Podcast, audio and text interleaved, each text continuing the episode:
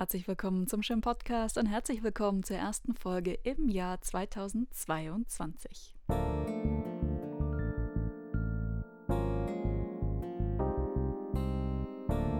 In Kürze ist die große Paula Modersohn-Becker Retrospektive schon wieder vorbei. Bis zum 6. Februar könnt ihr die einzigartigen Werke noch in der Schirn besuchen. Wer in die Ausstellung geht, trifft gleich im ersten Raum auf die Selbstporträts und Selbstakte der Künstlerin, darunter auch das berühmte Selbstbildnis am sechsten Hochzeitstag, der erste Selbstakt einer Künstlerin in der westlichen Kunstgeschichte. Ausgehend von Paula Modersohn-Beckers Selbstakten wollen wir uns mit der Besonderheit dieses Sujets beschäftigen. Wir werfen einen Blick in die Kunstgeschichte, um ihre Selbstdarstellungen einzuordnen, wir gehen der Frage nach, warum die Darstellungen ihres Körpers so außergewöhnlich sind. Und schließlich, wie sich der weibliche Selbstakt seit Modersohn Becker bis in die Gegenwart entwickelt hat.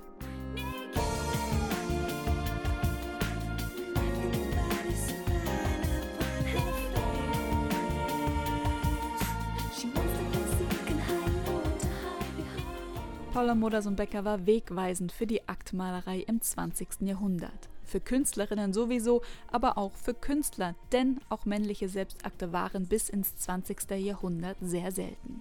Ein sehr frühes Beispiel ist Albrecht Dürers Selbstbildnis als Akt, das zwischen 1498 und 1500 datiert wird. Das gezeichnete Standporträt zeigt den muskulösen Körper des Künstlers, der den Betrachter direkt anschaut.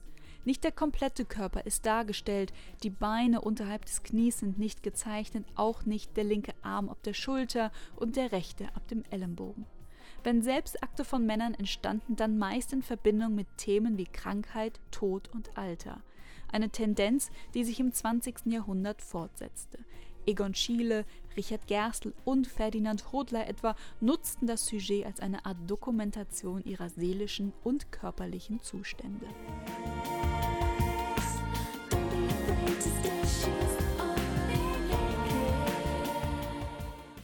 Dass Selbstakte von Künstlerinnen überhaupt erst im 20. Jahrhundert ihren Anfang fanden, ist nicht verwunderlich, waren Künstlerinnen bis ins späte 19. Jahrhundert in der öffentlichen Wahrnehmung kaum existent.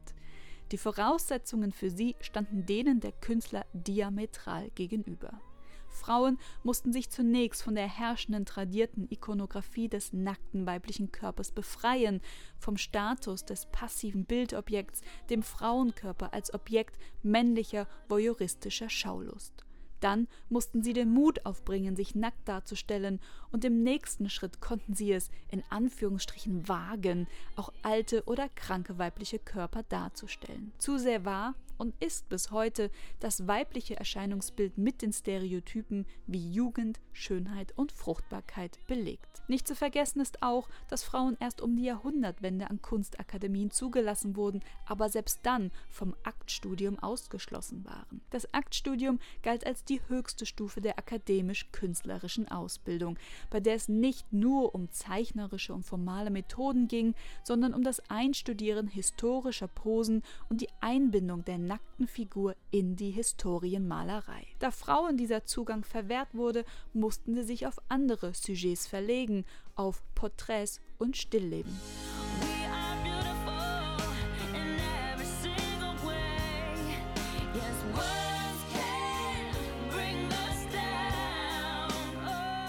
Der Pathos und die genormten Posen der Historienmalerei sind in Paula Modersohn-Beckers Werken nicht zu finden. Ob in ihren Akten oder Selbstakten, sie zeigt Körper ungeschönt, natürlich, unmittelbar. Ihre Frauenkörper sind nicht idealisiert. Woher kam dieser unbeschwerte Umgang, vor allem mit der eigenen Nacktheit? Ihr freies Verhalten, auch im Alltag, wie wir gleich hören werden, war zur damaligen Zeit äußerst ungewöhnlich, denn wilhelminische Bürger waren angehalten, sich nicht nackt zu sehen. Vielleicht gerade aufgrund dieser Prüderie entstand um 1900 die Freikörperkulturbewegung, die Paula Modersohn Becker mit Nacktbaden, Licht- und Luftbädern und mit Übungen des dänischen Gymnastiklehrers Jürgen Peter Müllers auslebte. Dessen Gymnastiklehrbücher wurden ab 1904 zu internationalen Bestsellern. Müller forderte zwar einige Übungen nackt auszuführen. Aus Zeichnungen ihres Ehemanns Otto Modersohns ist aber zu vermuten, dass Modersohn Becker alle Übungen nackt vor dem Spiegel ausführte. In einem Brief, vermutlich an Otto, schrieb sie: Zitat: Ich bade jetzt, abends und morgens schön Luft und freue mich in meinem lebensgroßen Spiegel meiner Kurven und Rundungen. In Mondnächten vollführten Paula, ihre Schwester Herma und Clara Westhoff Nackttänze, ein Einfluss der Tänzerin und Zeitgenossin Isadora Duncan, Wegbereiterin des modernen Ausdruckstanzes.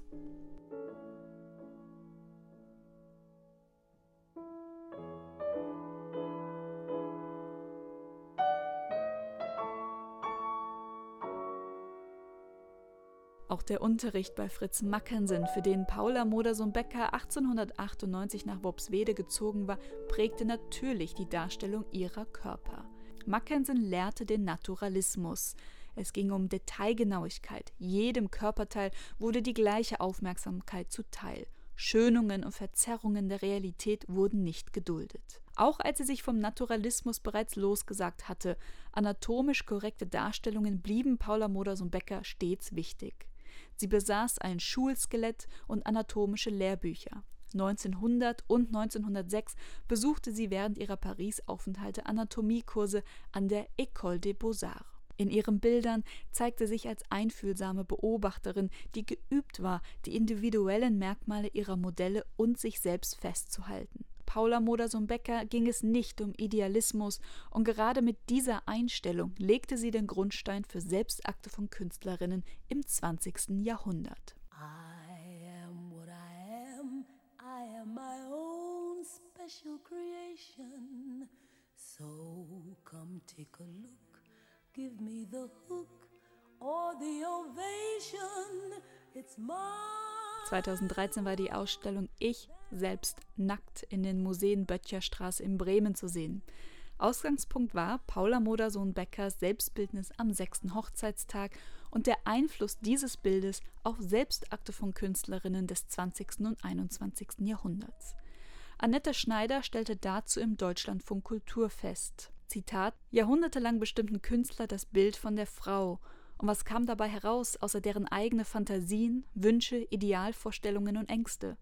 Nun blicken Frauen seit gerade einmal 100 Jahren auf sich selbst und ihre Bilder strotzen vor Realitätssinn und Lebensnähe.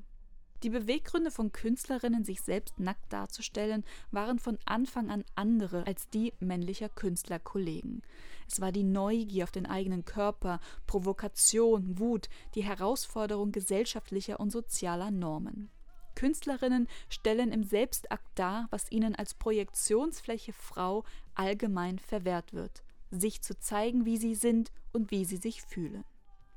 1930 stellt sich Elfriede Lose-Wächtler sichtbar gezeichnet von ihrer psychischen Erkrankung im Halbakt dar. Ein Jahr später zeigt sich Suzanne Valadon in einem Halbakt als alte Frau von 66 Jahren. In den 1940ern begann Maria Lasnik mit einer ganz neuartigen Darstellung von Körperlichkeit, woraufhin zahlreiche Selbstakte entstanden. Sie wollte nicht malen, was sie sah, sondern was sie fühlte. Sie wollte ihr Körpergefühl zum Ausdruck bringen.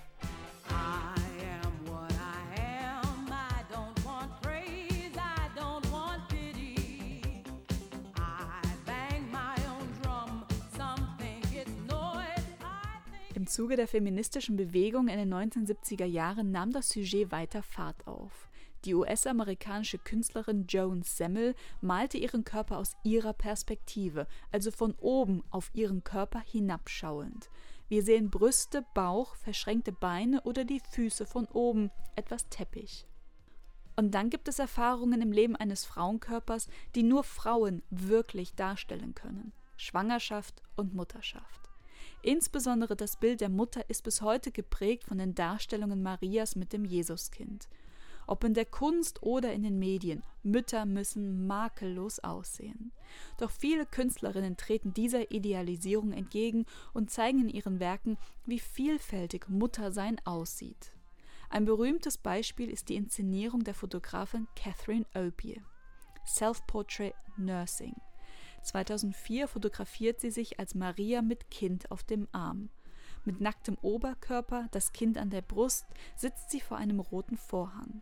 Sie ist eine sehr kräftige Frau. Auf der Schulter prangt ein großes Tattoo, ihre Haare sind sehr kurz geschnitten. Sie selbst ist lesbisch.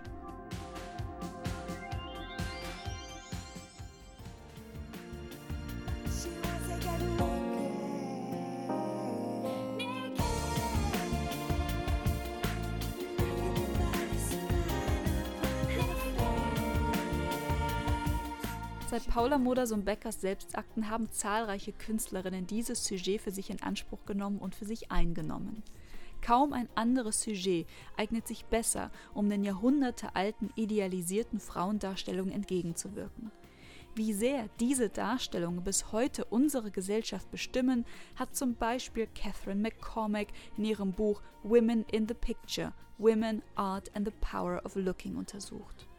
Doch das wäre Stoff für viele andere Podcasts. Wir wünschen noch viel Spaß in der Ausstellung Paula Moders und Becker und hoffen, dass ihr mit einem neuen Blick auf ihre Selbstakte und das Sujet im Allgemeinen schaut. Auch in diesem Jahr findet ihr den schönen Podcast natürlich im schönen Mac und auf der Podcast-Plattform eures Vertrauens. Wenn euch gefällt, was ihr hört, freuen wir uns, wenn ihr diesen Podcast abonniert. Vielen Dank für die Aufmerksamkeit und bis zum nächsten Mal, wenn es heißt Walk, lauft.